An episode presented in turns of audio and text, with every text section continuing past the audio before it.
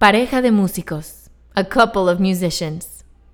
Through an endless line, Quessada produces an image of a couple of musicians playing guitar. In it, Jose plays a creative game where the imagination is set loose.